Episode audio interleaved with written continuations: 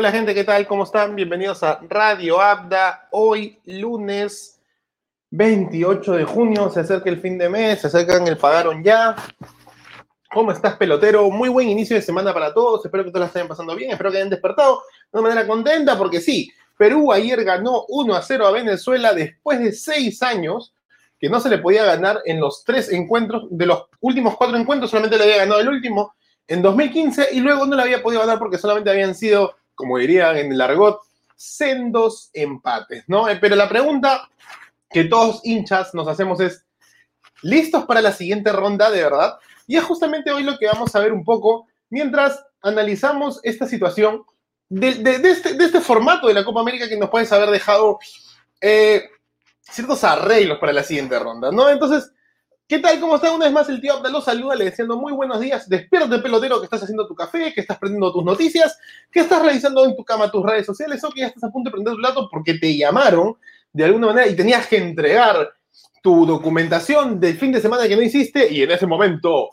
sentiste el verdadero terror. Entonces, estamos aquí para disfrutar un poco de lo que nos dejó el día ayer en el mundo del fútbol, porque hubo mucho fútbol, ¿no? Y lo que viene para el día de hoy, porque también en buena onda hay mucho fútbol. Entonces, vamos a hablar justamente con este temita que les había comentado. Y es que si estamos listos para la siguiente ronda, ¿no? Ayer Perú, Perú le ganó a Venezuela 1-0, gol de André Carrillo. Vamos a ir con imágenes en cualquier momento este, para revisar un poco el resumen de este partido. Yotun se volvió a fallar un gol, claro que espero que llevan dos, espero que la tercera sea la vencida. Y finalmente, pues, la, pregunta que todos hacemos como hinchas es que si estamos listos para la segunda ronda, y es que este formato nos obliga o nos obligó a, darles los, los rivales al, grupo que se define hoy, ¿ok? Entonces, creo ahí, como, como me decían en casa, este, la logística ya estaba hecha, hoy tenía que definirse el grupo B, ayer tenía que el grupo B, mañana se definía el grupo A, o sea, por hoy, ¿no? Entonces, este, no había nada que hacer, pero me parece que en esta eh, Copa América eh, improvisada que se ha realizado, que ha tenido muchos dimes y diretes, muchas altas y bajos de saber dónde se iba a hacer, dónde se iba a hacer, teniendo un grupo que ya estaba definido en clasificados y solamente faltaba el orden de grupos, debió tal vez darse un pequeño giro o tal vez jugar todos el mismo día, ¿no? O sea, arrancar desde temprano, ¿no? Y mandar pues este, los, los cuatro partidos que se van a jugar en un solo día para definir todo, tal vez, ¿no? Dos a las cuatro de la tarde, dos a las siete de la noche y así cerrabas la fase de grupos. ¿Y por qué lo digo? Porque ayer tenías un grupo que clasificaban tres, perdón, que tenías tres que que se jugaban la clasificación, ¿ok? Y por otro lado, pues, teníamos otro grupo hoy día que ya están clasificados, pero solamente definen las posiciones. Entonces, si ayer tienes tres que se juegan la clasificación, o sea, dos de tres tienen que entrar y uno se tiene que quedar afuera. Y hoy día ya tienes a los clasificados, entonces júntalos a todos en dos horarios, en el mismo día, para no generar especulaciones. ¿Por qué? Porque hoy día juega Uruguay-Paraguay y además también va a jugar eh, Argentina-Bolivia. Chile ya jugó sus partidos, pero Chile relativamente ya está clasificado.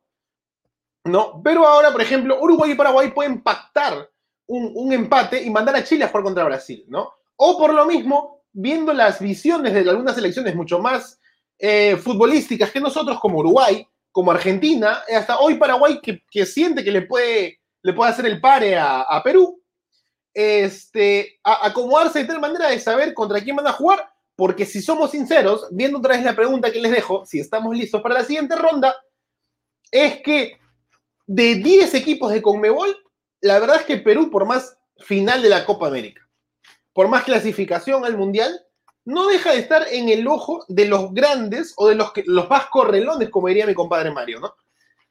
Entonces Perú ha clasificado Segundo en su grupo, ha hecho muy buena campaña, en, perdió goleado, se levantó, dos victorias, un empate, una derrota, no está mal, ¿no? Hizo siete puntos a solamente tres puntos de Brasil, o sea, la derrota le costó caro, tampoco está mal, pero solo quedaron eliminados dos de diez.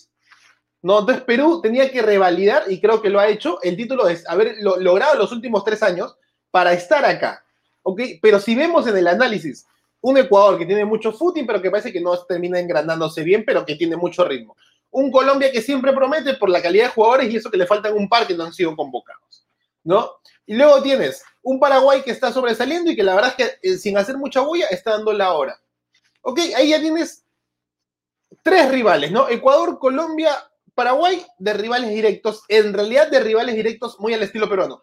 De ahí tenemos a Bolivia y Venezuela que están eliminados, ya van cinco que les cuento, con Perú seis, y luego tienes a Chile, que es ganable, creo yo, pero que siempre tiene eso de saber hacernos partidos. Y luego, después de eso, ya tienes a Uruguay, Argentina y a Brasil, que me parece que están, primero, Argentina y, Brasil, Argentina y Uruguay están en un escalón mental nuestro sobre nosotros. Y Brasil, dos, dos, tres escaleras completas mentalmente nuestras sobre nosotros. Estamos listos para la siguiente ronda teniendo en cuenta que hemos jugado contra tres de los seis rivales directos. En realidad estamos listos. Y los otros rivales son Argentina, Chile y, Uruguay, de mi pequeño análisis que estoy dando ahorita, ¿no? Entonces, realmente estamos listos. Es una gran pregunta porque esta selección demuestra que puede, demuestra que no, le, que no se le achica a nadie, pero también demuestra que tiene falencias que pueden costar caro. Las victorias no han sido sendas victorias, ¿no? De, Perú en, en, la fase de grupos. De hecho, se perdió 4-0 y desnudaron toda la defensa peruana. Y luego vas a jugar contra, contra Colombia y le ganas 2-1 con un autogol del defensa. Y de ahí realmente se puede pensar cuántas generó Perú como para decir debimos ganar 3-1 o 4-1, ¿ok?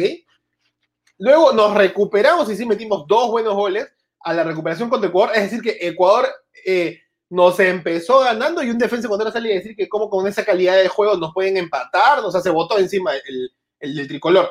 Pero nos, nos, desnudaron de nuevo y pudimos recuperarnos. Y finalmente le ganamos 1-0 a una Venezuela que estuvo entre los que pudieron convocar de emergencia y los que no. Vuelvo a, vuelvo a hacer la misma pregunta, ¿no?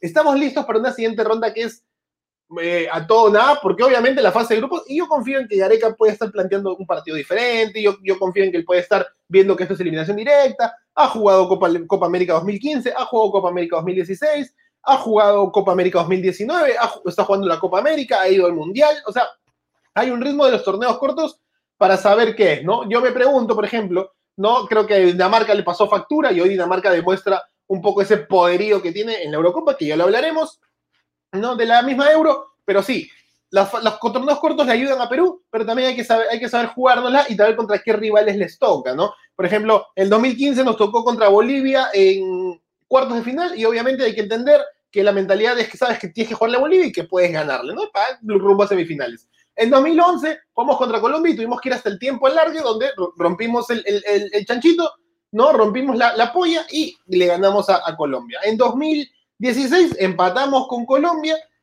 y, no, y en penales quedamos eliminados. Y en 2019 le ganamos a Uruguay por penales y luego, como dice mi viejo, ¿no? La final de Perú fue contra Chile en semifinales, ¿no? Y hoy por hoy podrían volver a encontrarse. Entonces, si estamos listos para la segunda ronda, espero realmente que no importa el rival que nos toque, porque nos puede tocar Paraguay, Chile o, Uruguay, estemos realmente al nivel, porque he visto ahorita Paraguay y Chile siempre tienen ese plus en, cuartos de final, ¿no? Paraguay ha sido finalista en 2011, pero en el 2019, y Uruguay siempre complica cada vez que tiene a sus leyendas, hoy por hoy una generación que se le acaba, entre comillas, que quiere salir campeón como aquel 2011 con Forlán y con Suárez, o Suárez y Cavani quieren salir campeones. Entonces, hay ese nivel de calidad que tienen los uruguayos sobre los peruanos y no hay que ser mezquinos al no decirlo, hay que entenderlo. Entonces, espero yo que el rival que nos toque, uno pensaría, pues no, uff, nos tocó contra Bolivia, qué suerte, ¿no? Puta, contra, contra Uruguay en el 2019.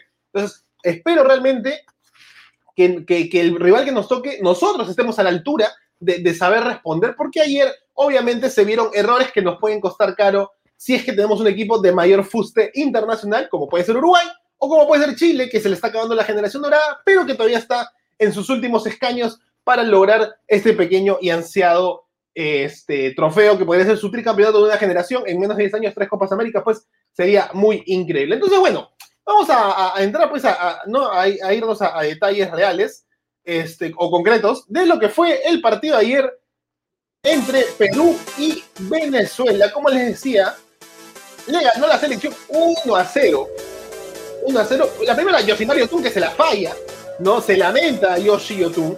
No era offside, buen pase de Corso que sigue demostrando que para los equipos pequeños Corso tapa. Y disculpe que lo critique, pero para los equipos pequeños Corso está para ser un lateral que trepa. Pero contra Brasil sufrió, contra Colombia sufrió, contra Ecuador también ha sufrido un poquito. Bueno, Yotun que se falla la primera, pues no sabe qué decir Yoshi, de verdad, la Gianluca que se lamenta también, Carita pensando por qué pongo este huevo, pero ahí está. Luego disparo del Vino Tinto, sorpresivo, ahí Galese que sorprende con su gran tapada. El pulpo Galese que en la Copa América le puso la tarántula.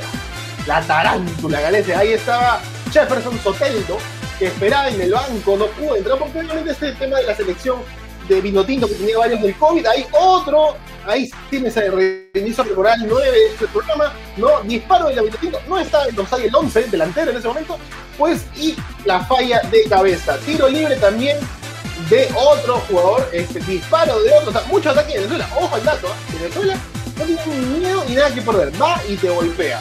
Va y te golpea de alguna manera, otro, está, otro, otro disparo, la, bueno, la jugada anterior, la fallaba otra vez el defensa, y ahí viene el gol, el gol de Carrillo, un centro, un rebote de la defensa. Esto entre defensas que nos equivocamos, no está en dorsal, pega el número 26 que lo habilita.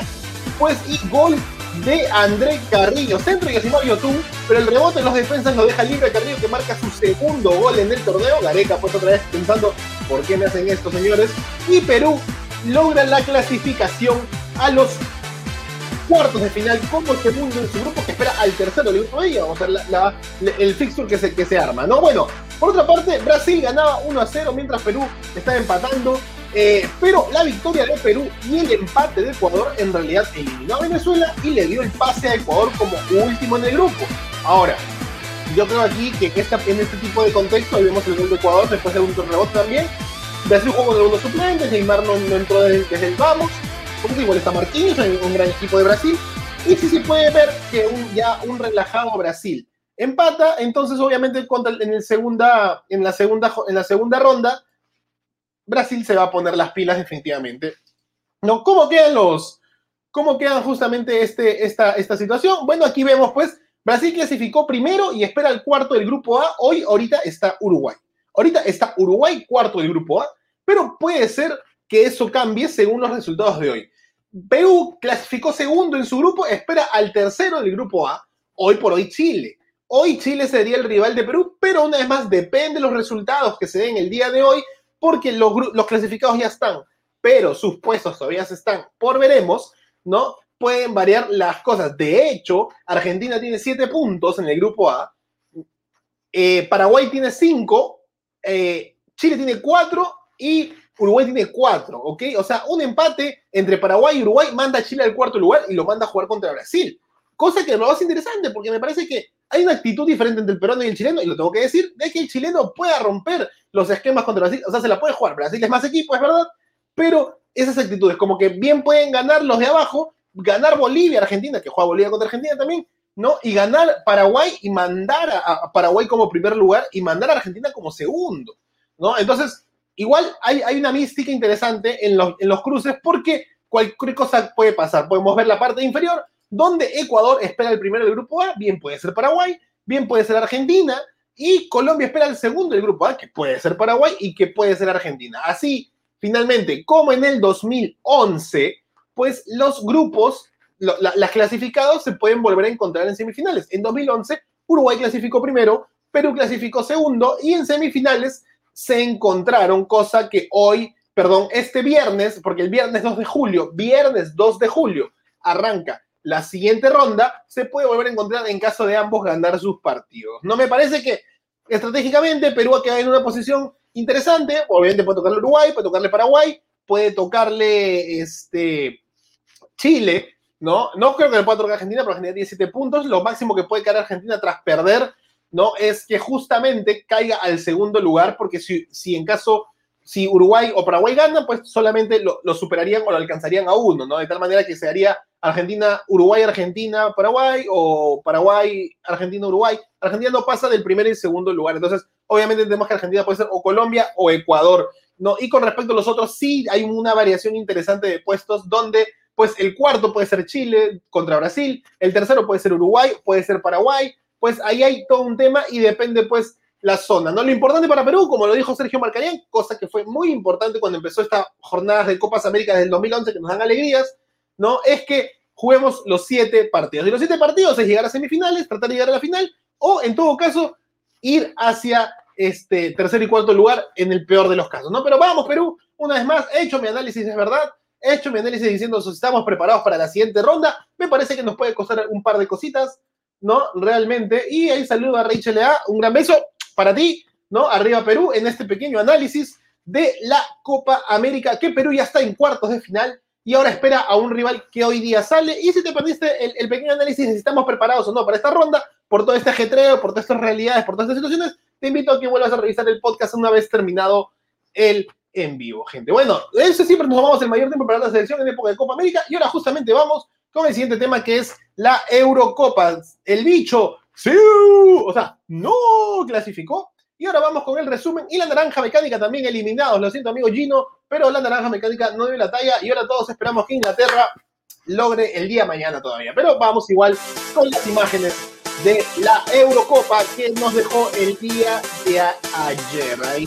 está, ¿no? Países Bajos, u Holanda, como lo conocemos todos en el juego futbolístico, perdió ante la República Checa o Chequia, ¿no? Los equipos con cambios de nombre, pues ahí están dando la hora Patrick Schick, el, el, nuevo futuro goleador, porque tiene cuatro goles, superado por Cristiano Ronaldo ya eliminado, pues metió el segundo gol y eliminó a la naranja mecánica de Frank de Boer, que no se la definitivamente hasta los ex jugadores, las leyendas de Holanda, empezaron a decir que nunca apareció ni Memphis, que nunca apareció este, ni, este, ni otros jugadores. ¿no? Golazo de Torgan Hazard. Pase de venir el hombre del Dortmund, disparo de Torgan Hazard, el hombre del Dortmund, y el único gol, partido, un gol un poco distinto, ¿no? porque no se probó mucho al arco, pero sí, pues, gol de Torgan, el único gol que este partido tan complicado, CR7 no lo podía creer, ganó eh, Bélgica este, 1 a 0, ¿no? Como les decía, un partido muy cerrado, con muchas oportunidades. Todo el segundo tiempo fue prácticamente de Portugal. Atacó un palo, un disparo, pero CR7 no apareció mucho.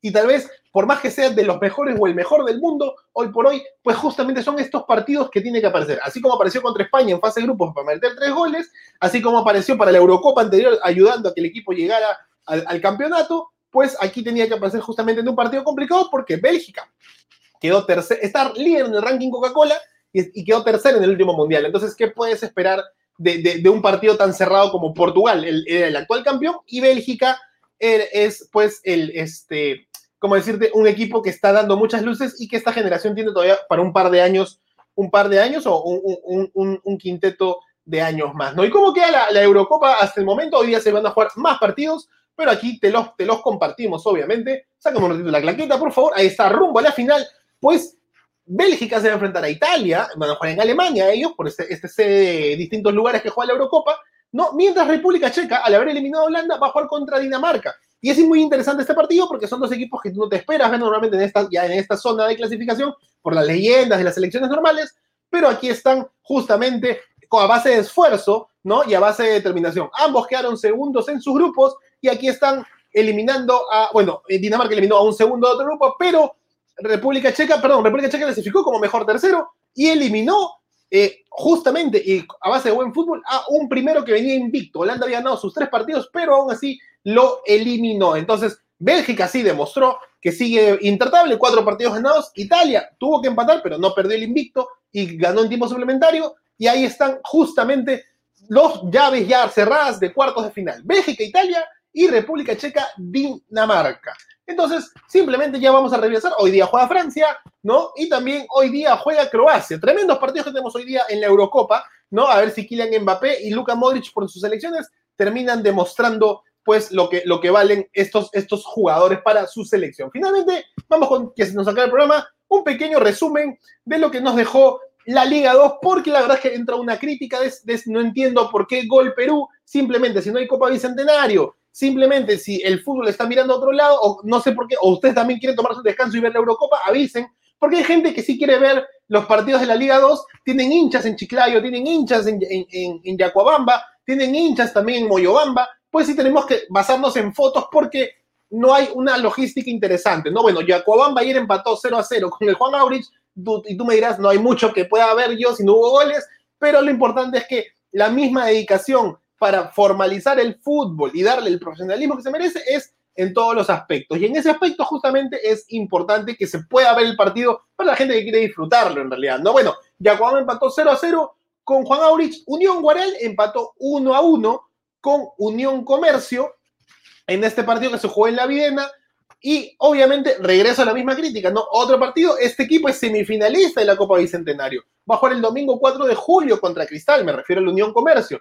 Y su partido realmente no está transmitido. Y la verdad es que Gol Perú, desde que ya se cambió el, nombre de la Liga 1, Betson, en vez de ser Movistar, pareciera que Gol Perú ya perdió los derechos de algunos y solamente transmite los partidos que más le llaman como que los del Juan Aurich, ¿no? O tal vez algún otro equipo interesante ahí. Y finalmente, el día sábado, que empezó la Liga 2, también jugó Piratas Fútbol Club contra Santos Fútbol Club de Nazca y también empataron, ¿no? Si se dan cuenta, los partidos los puse 0 a 0, 1 a 1, 2 a 2, hubieron 6 goles en 3 partidos. Hoy se cierra la fecha número 5 de la Liga 2 pues y tenemos partidos para no ver, es la verdad, para no ver, pero fotos que le traeremos al menos para identificar y contarles un poco cómo quedó los resultados. ¿Cómo puedo decirles sobre el análisis del partido, más que leer una nota de prensa, si es que uno no ve el partido en sí, porque la señal que le corresponde y que dijo que iba a transmitir todos los partidos, desde que Alianza Lima dijo que había descendido, no transmite ninguno, porque creo que ahora quieren ver ellos la Eurocopa, porque creo que ahora quieren ver la Copa América y hacer programas de relleno o programas de análisis de que hablan de lo mismo desde las 6 de la mañana hasta las 10 de la noche, solamente que con voces distintas, ¿no? Un gran abrazo para mis amigos de Gol Perú, que siempre nos brindan mucho amor y mucho cariño. Bueno, gente, pues ha sido un poco la agenda de hoy y no me queda otra cosa más que realmente compartirles la agenda del día de hoy, que tiene igual mucho fútbol para disfrutar como siempre y lo vamos a tener aquí.